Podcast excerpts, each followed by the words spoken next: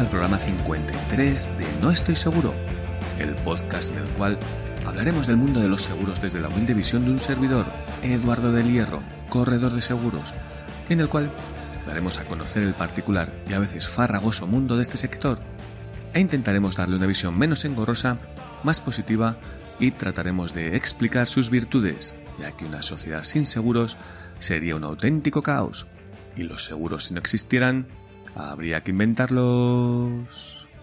Hola a todos. Bienvenidos un día más a nuestro querido podcast. Hacía tiempo que no publicábamos, ¿eh? esto va, costando.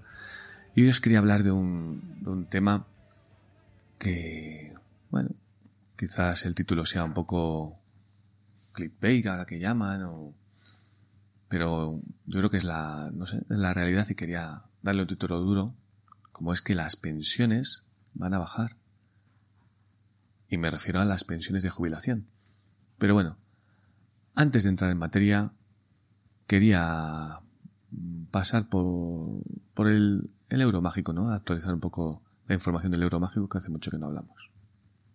Pues bien, os cuento que vamos avanzando en la, en la campaña, estoy muy contento.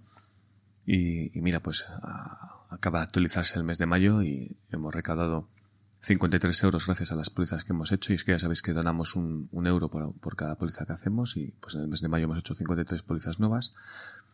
Y gracias a la recaudación de, de nuestra comunidad maravillosa ya sabéis que tenemos un grupo en Teaming que podéis acceder si alguno estéis interesado a través de nuestra página web en, en el apartado de RSC y cada persona pues dona un euro al mes ya veis un euro al mes 74 personas ahora mismo en el, en el grupo.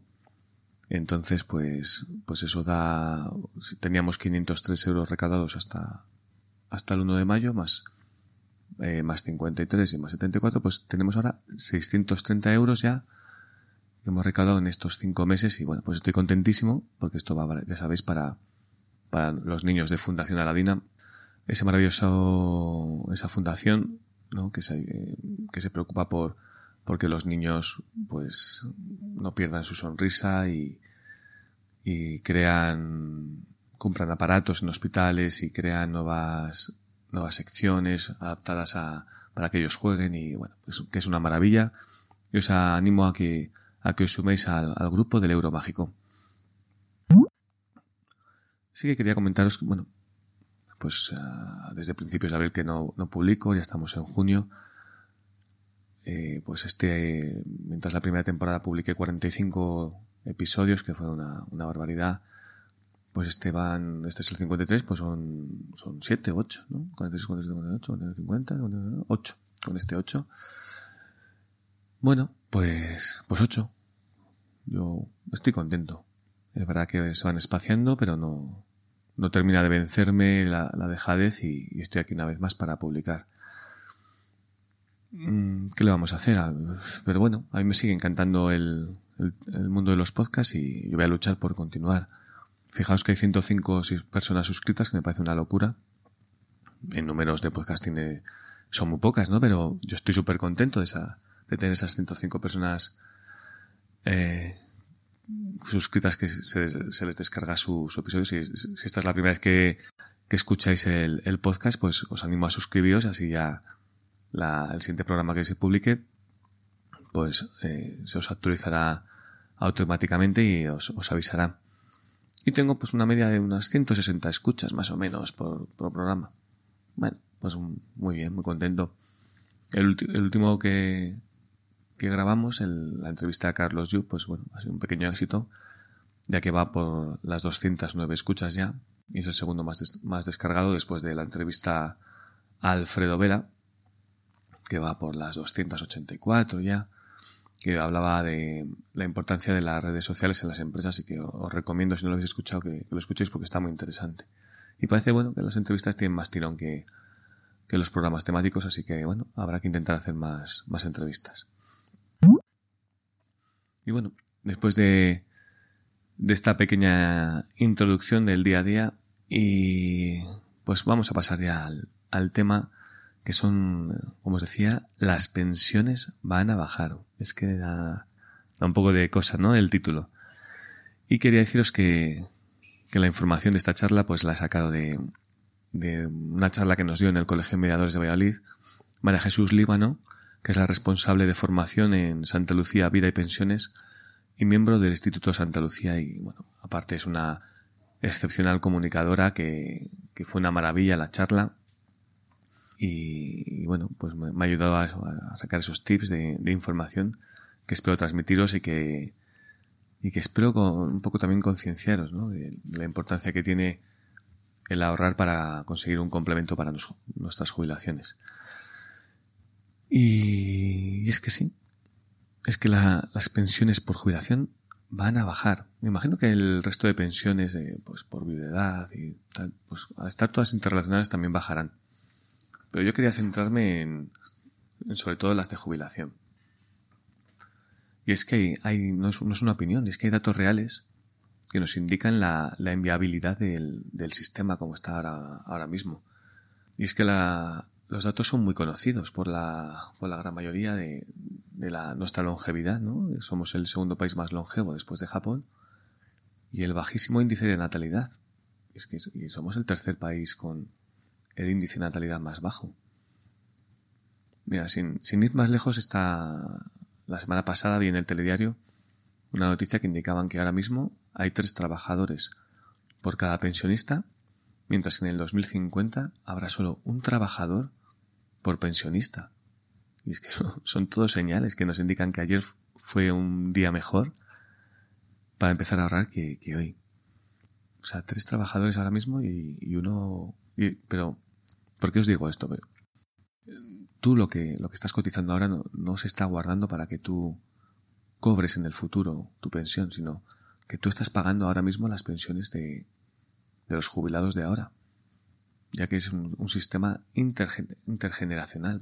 Entonces no sirve de nada aquello de yo es que he cotizado 50 años, o 40, o 35, entonces me lo, me lo he ganado. No, no, no.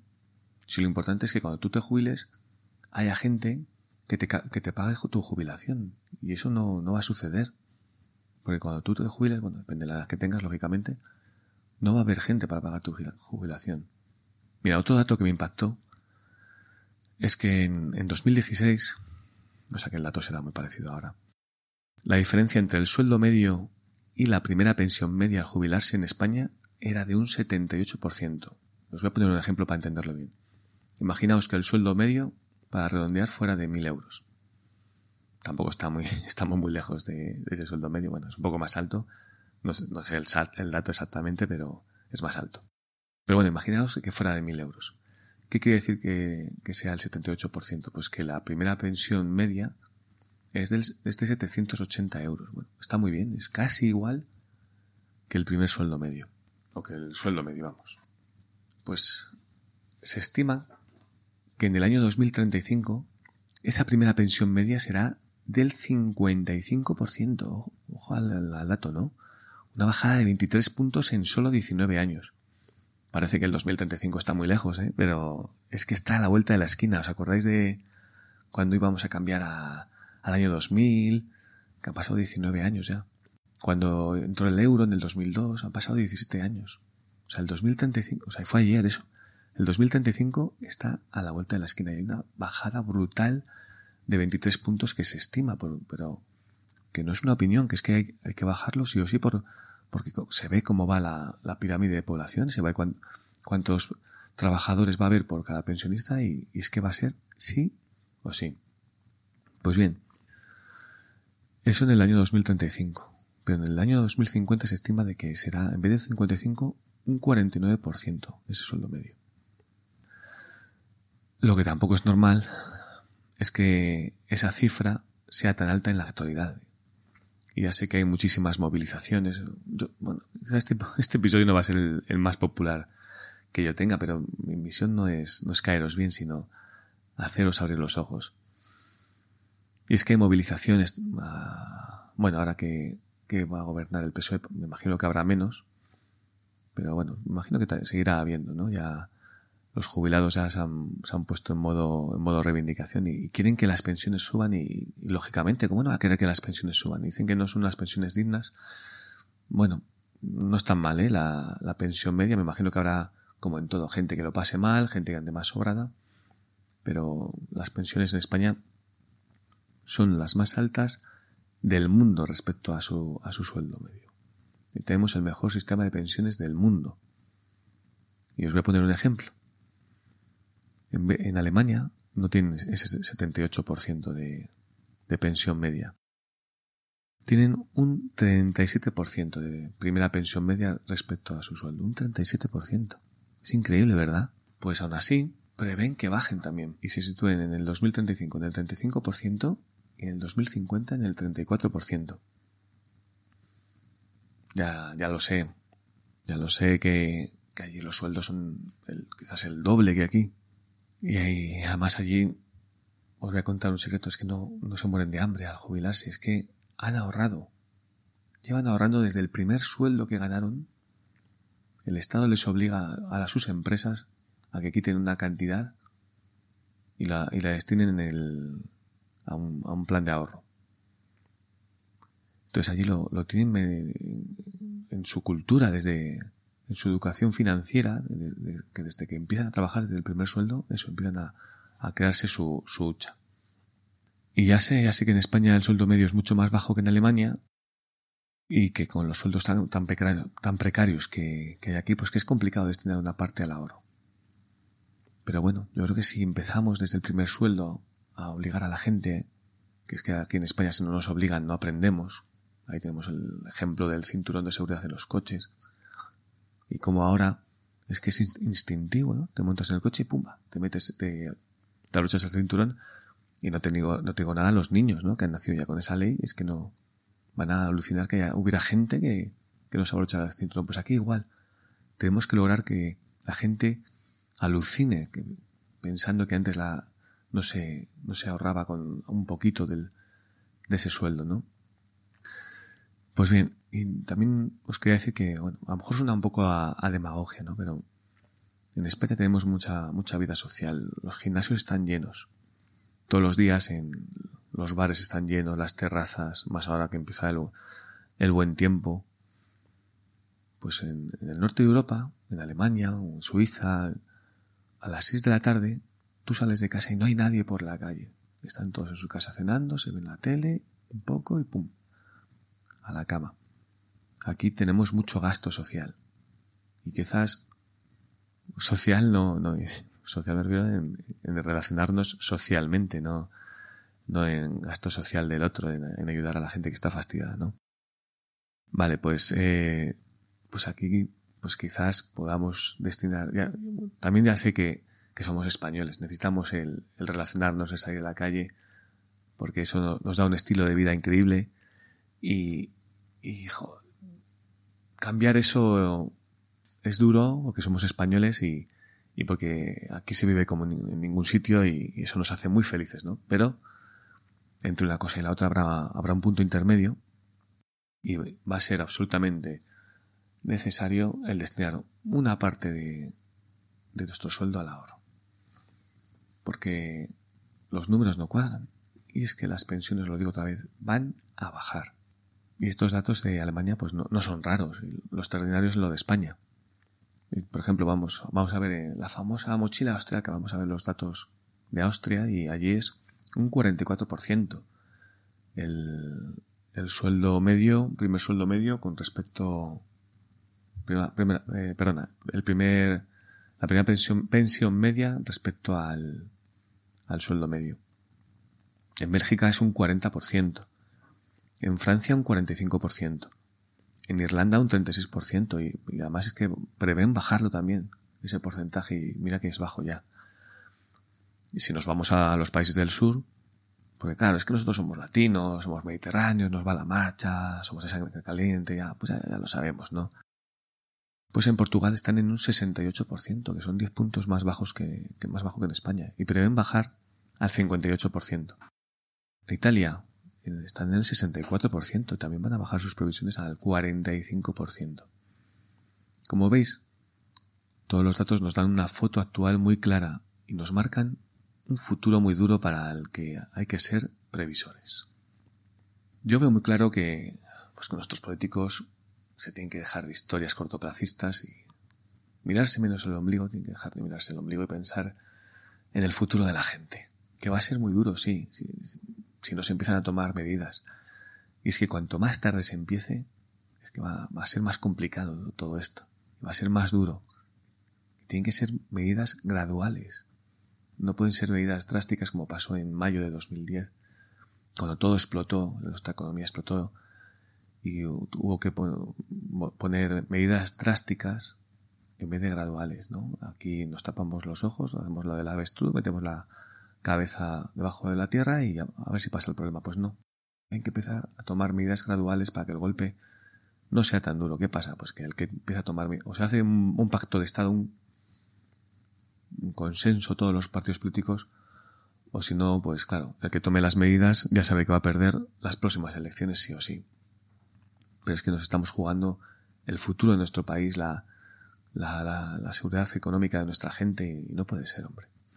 También es verdad que, es muy complicado en la, en la era actual de las redes sociales, que son un altavoz para el populismo el tomar estas medidas. Porque el día que se tomen estas medidas, pues habrá gente diciendo que no, que nos están robando, que esto puede hacerse de otra manera. Pues puede que sí, puede que no, pero, pero hay que eh, meterse manos a la obra y, y empezar a actuar desde hoy. Y de verdad que, hay que empezar, pero ya.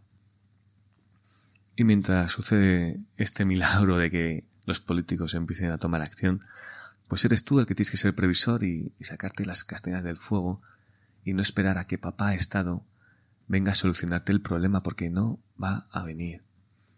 Un dato curioso, que además muy práctico y bueno, y que también dices, uff, qué complicado. ¿Sabes qué capital tienes que tener acumulado cuando te jubiles de ahorro para tener un complemento de mil euros en tu pensión? dices, bueno, por mil euros, si el Estado nos paga otros mil, pues ya son dos mil, ¿no? Pues bueno, pues puedo tirar adelante con esos dos mil euros. Pues, ¿sabéis qué capital hay que, tener ahorrado ahora, mismo? Pues trescientos mil euros. 300.000 euros, se te puede hacer bola, ¿no? Pensando, pero voy a ahorrar yo 300.000 euros? No tengo para pagar el alquiler. Sé que te puede parecer una, utopía, ¿no? Llegar a alcanzar ese capital. Pero estableciendo un plan de ahorro y consultando a tu mediador profesional o a un experto financiero, todo es posible. Siempre que lo hagas con tiempo y empieces ya. Y un consejo. No acudas a tu banco para hacerte un plan, ya que en general sus productos tienen una rentabilidad mala porque son de gestión pasiva y además sus comisiones son altas. Y es que normalmente el banco te va a colocar el producto que les interesa a ellos y no el que te interesa a ti. Y bueno, pues quiero darle las gracias a María Jesús por, por esa charla que nos dio y, esta idea para, para, el podcast. Y además es que la grabé una pequeña entrevista para, para el canal que tenemos en el Colegio de Mediadores, el canal de YouTube, que os animo a, entrar a, que veáis.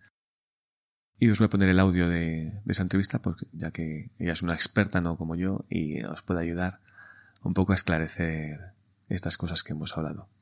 Adelante ese audio. Fe de ratas. María Jesús Líbano se llama Mario Eugenia Líbano.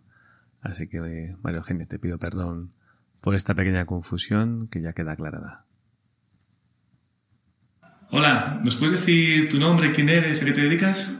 Soy María Eugenia Líbano, soy la directora de formación de Santa Lucía Vida y Pensiones y me dedico bueno, a liderar un departamento de cinco personas que nos dedicamos a dar formación eh, a la mediación, en general por toda España, y yo también me dedico a dar determinadas charlas, conferencias al público en general, al ciudadano particular y también a la mediación, lógicamente. Muy bien. Hoy has venido a hablarnos de un tema. ¿Nos puedes decir qué tema es? Sí, hoy hemos venido a hablar, hemos estado hablando esta tarde acerca de la presión que ejerce la longevidad sobre nuestro sistema de pensiones.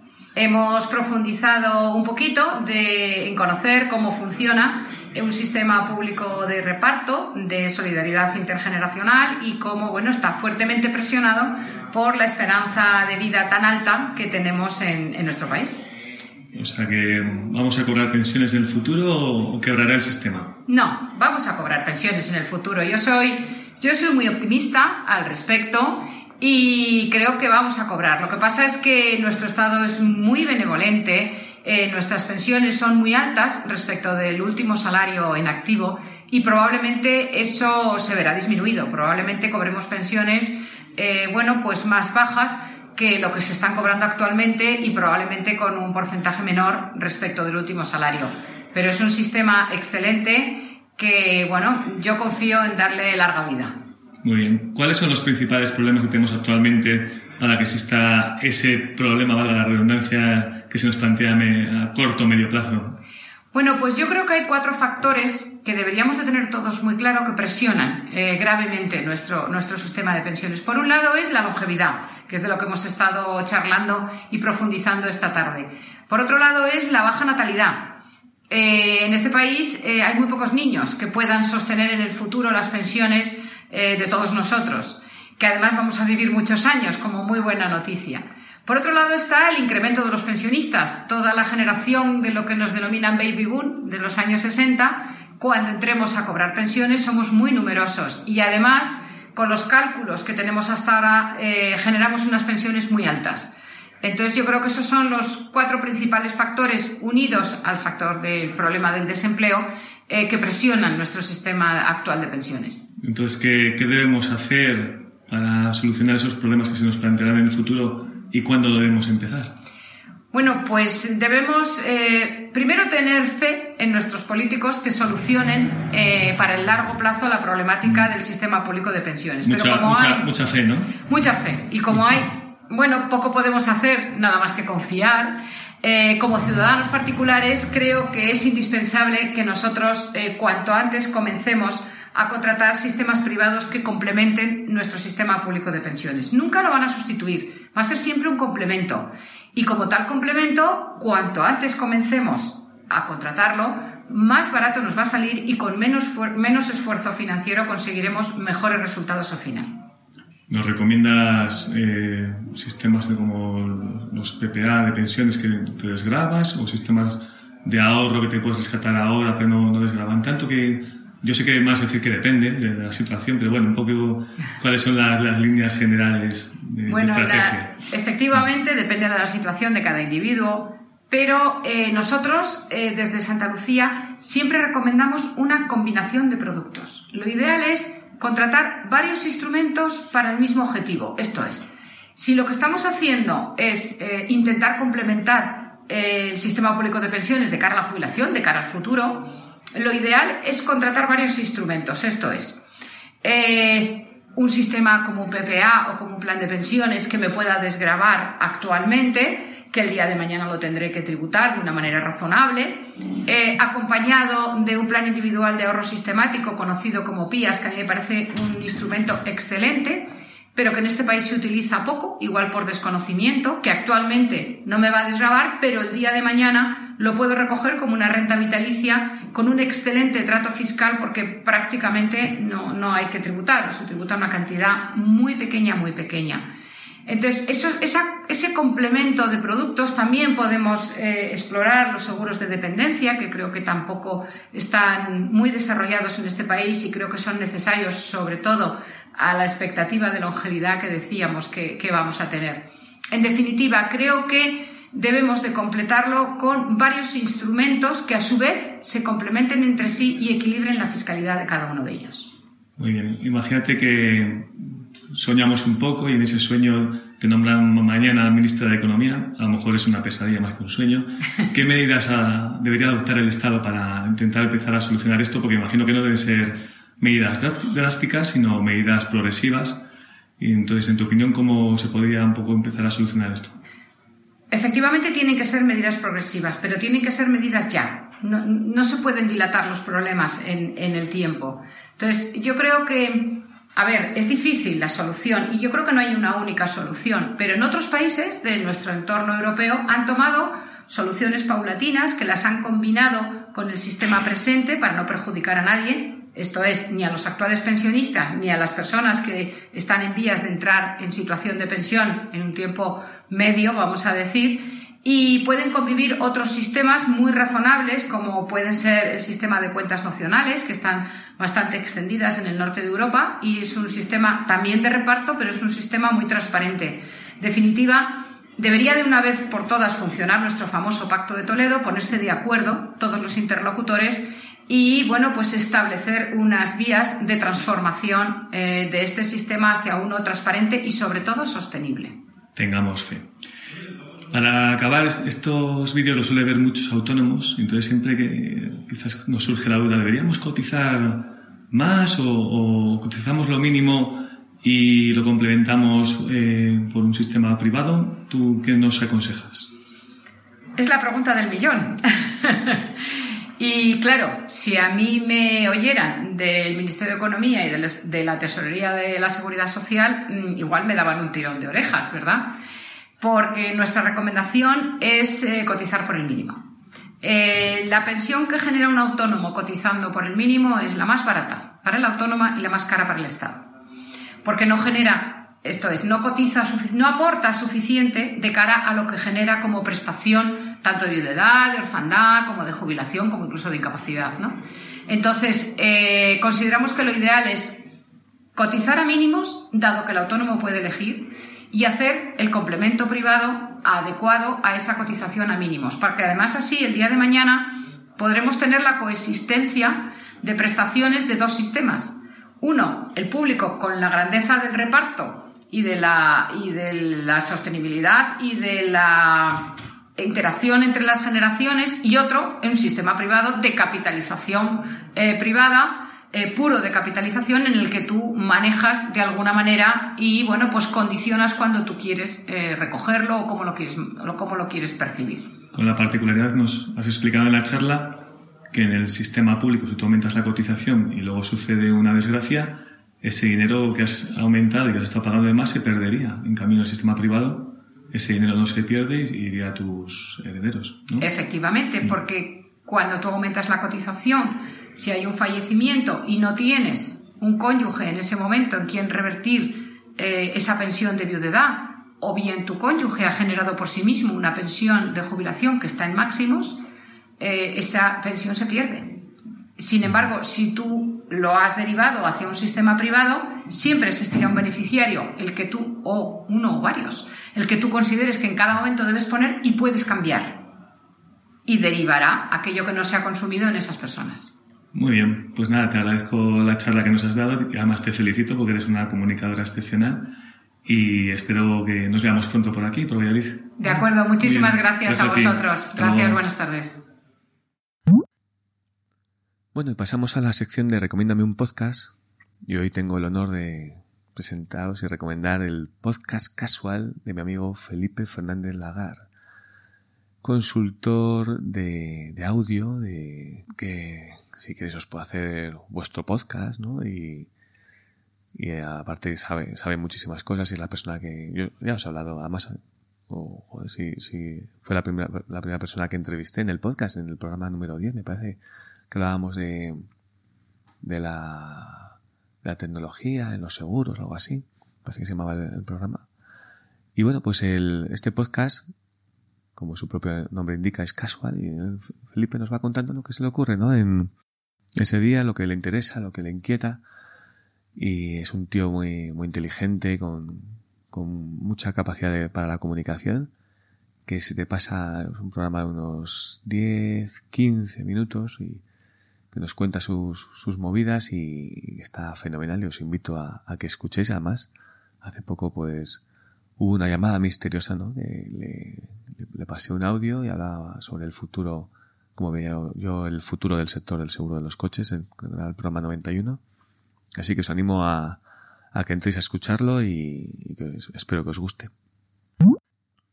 Pasamos al patrocinador de, de este podcast. Bueno, siempre digo patrocinador, Imagino, ya, me imagino que sabéis que nadie patrocina este podcast, pero bueno, a mí me gusta decirlo, ¿no? Queda casi como, como chulo y además menciono a nuestro querido colegio de mediadores de Valladolid y además voy a, sumar también al grupo Intercor, que somos una asociación de, corredores que nos hemos unido para, para ser más, más fuertes, ¿no? Y que, crear una marca ahí de, que nos haga, pues ya sabéis que la unión hace la fuerza, así que esta semana eh, nos patrocina Grupo Intercor y el Colegio de Mediadores de Valladolid. Y, es que a, ti, compañero, que me estás escuchando, agente, corredor, si no estás colegiado, te animo a que te colegies, ya que tu colegio te ayudará a, informarte, te ayudará a formarte eh, con esas charlas como esta que nos dio María Jesús de Santa Lucía. Y además, eh, el día que tengas un problema, un problema con, una compañía, con el sector, con, un cliente, no sabes cómo solucionar, pues, pues el día que tengas un problema podrás acudir a tu colegio y este te ayudará o te intentará ayudar a, solucionarlo. Y ahora eh, pasamos a nuestro call to action, que dicen los modernos, nuestra llamada a la acción, y es que te animo a, ti, oyente, que escuchas el programa, que tienes tus seguros contratados o con el banco o directamente con la compañía, pues te animo a que, a que consultes con un mediador profesional, ya que este te va a ayudar a hacer los seguros mejor, a muy buen precio, y el, día que tengas un, problema, un siniestro, pues muchas veces sacamos nuestra varita mágica y la agitamos y hacemos que ese siniestro que no está cubierto sí que lo esté, mientras en otros canales, si no está cubierto, tienes que hablar con 902, te vas a estrellar y vas a, y va a seguir sin estar cubierto. Y em, es que el canal de, mediadores tenemos la siniestralidad más alta, lo cual no es muy bueno, ya que las compañías nos miran de reojo y con mirada aviesa. Y es que nuestros clientes no es que sean peores, sino que nosotros hacemos que muchos siniestros que no se cubren en otros canales, en este sí se cubran ya por, nuestro conocimiento, porque no sabemos ya eh, pues las triquiñuelas, como, como, nos, sabemos los condicionados, y entonces hacemos, le damos la vuelta a la tortilla y siniestros que no están cubiertos hacemos que sí se cubran. ¿Vale? Y que sepáis que este asesoramiento es gratuito, no te cuesta nada consultarnos. Y ahora sí, pues nada, me despido de vosotros os animo a que, a que si tenéis cualquier problema, cualquier duda, contactéis conmigo en, a través de nuestra página web, formulario de contacto, www.eduardodelhierro.com, a, través de las redes sociales, estamos en, nos podéis buscar en Twitter, en Instagram, en, LinkedIn, en Facebook. Y, nada, pues eh, si, os, ha gustado el programa, os animo a que os suscribáis, a que nos pongáis una, reseña 5 estrellas en iTunes o, o deis un me gusta en iVoox o que nos dejéis un comentario en iVoox y nada, sin más, que espero a ver si volver esta, este año, esta, esta temporada o si no, pues nos veremos después del verano, no lo sé. Ya lo iremos viendo, si, si me surge un tema, pues aquí estaré para contaros y sin más, despedirme de vosotros. Muchas gracias por escucharme y adiós.